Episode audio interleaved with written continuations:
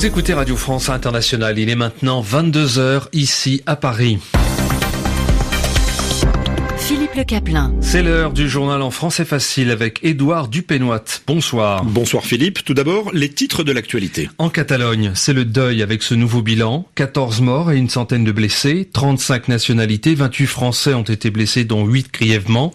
Le conducteur de la camionnette qui a semé la terreur à Barcelone figure parmi les terroristes tués par la police plus tard dans la ville de Cambriles.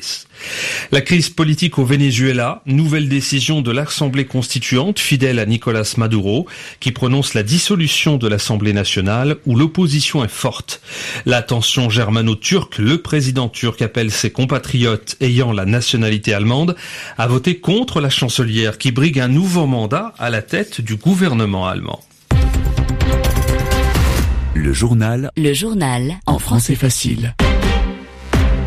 L'Espagne a peut-être euh, échappé à pire, alors qu'un dernier bilan fait état de 14 morts et une centaine de blessés.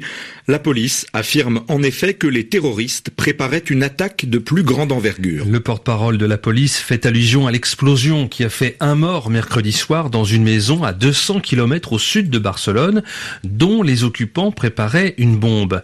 Les toutes dernières informations sur l'enquête avec vous, Véronique Guémard. Eh bien, quatre hommes ont été arrêtés en lien supposé avec ces attentats. Cinq autres ont été tués hier. L'homme qui se trouvait au volant de la fourgonnette qui a foncé dans la foule sur les fameuses Ramblas à Barcelone ce jeudi a été décrit par un témoin comme étant très jeune avec un visage mince.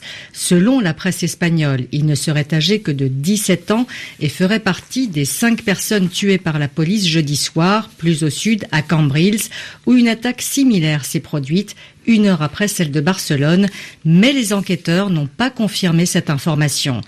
D'après ce que le frère aîné du jeune homme domicilié à Ripoll, euh, au nord de la Catalogne, aurait déclaré à la police venue l'arrêter, l'adolescent lui aurait volé son passeport pour louer deux véhicules. L'attaque de Cambrils a été perpétrée par des hommes portant de faux explosifs, une hache et des couteaux auraient été retrouvés dans leur véhicule, indique la police catalane. Enfin, Los Mossos, cette police donc catalane, dit avoir identifié des restes humains dans une maison à Alcanar, à 200 km au sud de Barcelone, où s'est produite une explosion au gaz mercredi soir, sans doute due à la préparation d'un engin explosif. Selon le coordinateur des questions antiterroristes auprès du parquet, ces attentats auraient été commis de façon coordonnée par une cellule organisée. 28 Français ont été blessés, dont 8 grièvement. Ils ont reçu la visite à l'hôpital du ministre de l'Europe et des Affaires étrangères, Jean-Yves Le Drian. Une cellule de crise ouverte par le Quai d'Orsay pour faire le point sur la sécurité des Français à Barcelone et répondre à leurs proches a déjà reçu plusieurs milliers d'appels. Le président français, Emmanuel Macron, s'est entretenu vendredi matin avec le président du gouvernement espagnol, Mariano Rajoy, pour faire le point. Le premier ministre, Édouard Philippe, promet la coopération totale de la France. Il y a donc l'enquête et il y a le deuil. Des bougies, des fleurs, des dessins, des messages sont déposés sur l'avenue Ramblas. À la mi-journée, les Espagnols en général et les Catalans en particulier se sont recueillis. Laetitia Farine. No port, soit nous n'avons pas peur en catalan.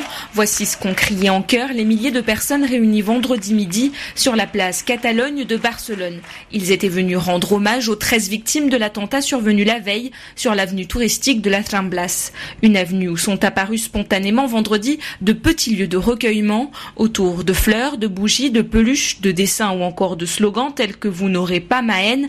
Barcelonais et touristes se sont recueillis solennellement. C'est le cas de Daniela Padilla, mexicaine de 29 ans.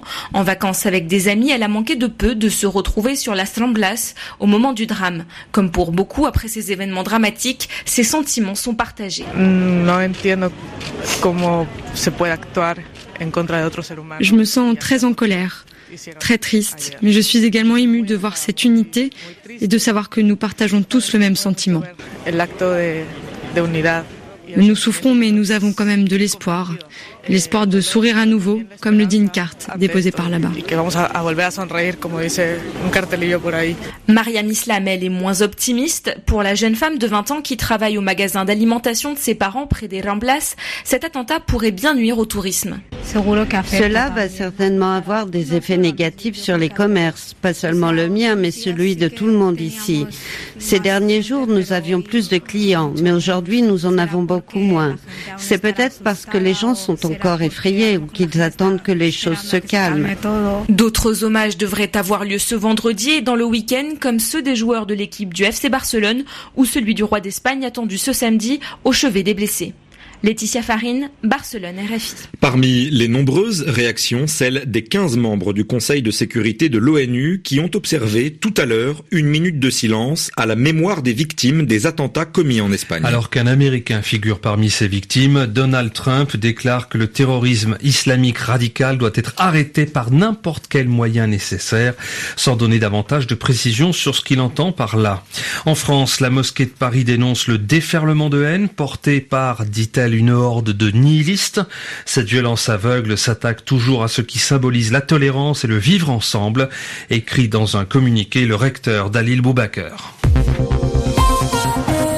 Deux morts et six blessés, c'est le bilan de l'attaque à coups de couteau à Turku en Finlande. Un homme a été arrêté après avoir été blessé par la police qui lui a tiré dans les jambes. La crise politique au Venezuela avec un nouveau soubresaut. Voilà que l'Assemblée constituante, fidèle à Nicolas Maduro, prononce la dissolution de l'Assemblée nationale où l'opposition est forte. Stéphanie Schuller. Le nouveau super pouvoir au Venezuela, c'est l'Assemblée constituante. À l'unanimité et en applaudissant, ces 454 élus ont adopté ce vendredi un décret leur attribuant l'ensemble des prérogatives des députés de l'Assemblée nationale. À en croire le texte, l'objectif est de préserver la paix, la sécurité, la souveraineté, le système socio-économique et les droits des Vénézuéliens. La semaine dernière déjà, la constituante s'était attribué les pleins pouvoirs au Venezuela, se plaçant également par décret au-dessus de tous les autres pouvoirs publics.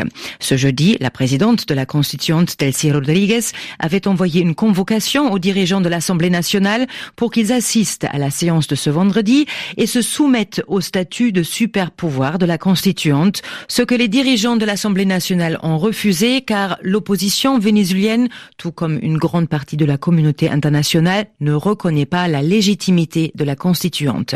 Mais force est de constater qu'un nouveau vent souffle désormais sur le Parlement vénézuélien où ont siégé pour la première fois les membres de la constituante à la place des députés élus. Et les portraits d'Hugo Chavez et de Simon Bolivar, que l'opposition avait fait sortir du bâtiment à son arrivée au pouvoir en janvier 2016, ont fait le retour dans l'hémicycle. Et un limogeage de plus à la Maison Blanche. Cette fois, c'est Steve Bannon qui est écarté alors qu'il était le conseiller stratégique de Donald Trump. Cet homme est proche de la droite radicale, critiquant de manière très virulente les élites. Il avait été un des protagonistes majeurs de la campagne atypique de Donald Trump. Nouvelle tension entre la Turquie et l'Allemagne où des élections législatives auront lieu dans cinq semaines. Oui, le président turc déclare qu'Angela Merkel est une ennemie de la Turquie et appelle ses compatriotes ayant la nationalité allemande à voter contre la chancelière qui brigue un quatrième mandat consécutif à la tête du gouvernement allemand. Recep Tayyip Erdogan estime que l'Allemagne alimente un sentiment anti-turc. Berlin lui demande de ne pas s'immiscer dans ses affaires intérieures. Ce vendredi était une journée de deuil en Sierra Leone. Ont eu lieu les obsèques de 461 personnes, dont 156 enfants, mortes dans le glissement de terrain qui a emporté des dizaines d'habitations dans un faubourg de Freetown. Le gouvernement n'a pas fourni de bilan officiel à cette catastrophe, mais la Croix-Rouge estime que plus de 600 personnes sont toujours portées disparues. Une bonne nouvelle dans cette actualité douloureuse. Au Niger à en croire la ministre des Affaires féminines, une centaine de lycéennes qui avaient été enlevées il y a trois ans par des islamistes de la secte Boko Haram vont beaucoup mieux. Elles sont rétablies et prêtes à rentrer chez elles, annonce-t-elle. À leur libération au fil des mois, ces jeunes filles ont bénéficié d'une prise en charge médicale et psychologique. Certaines d'entre elles ont subi des opérations. Elles sont aujourd'hui dans un état stable, ont surmonté la plupart de leurs symptômes de stress post-traumatique. Les insomnies et les cauchemars sont désormais derrière elles assure encore la ministre. Il resterait une centaine d'adolescents toujours otages des djihadistes dont le gouvernement négocie actuellement la libération. En France, ce sont près de 2500 migrants qui, tôt ce matin, ont été évacués des campements dans le nord de Paris. Originaires essentiellement d'Afghanistan, du Soudan, de Somalie et d'Érythrée, ces gens étaient installés dans les campements insalubres sous l'autoroute ou le long des boulevards extérieurs, cela à proximité du centre humanitaire ouvert en novembre au port de la Chapelle. C'est la fin de ce journal en français facile.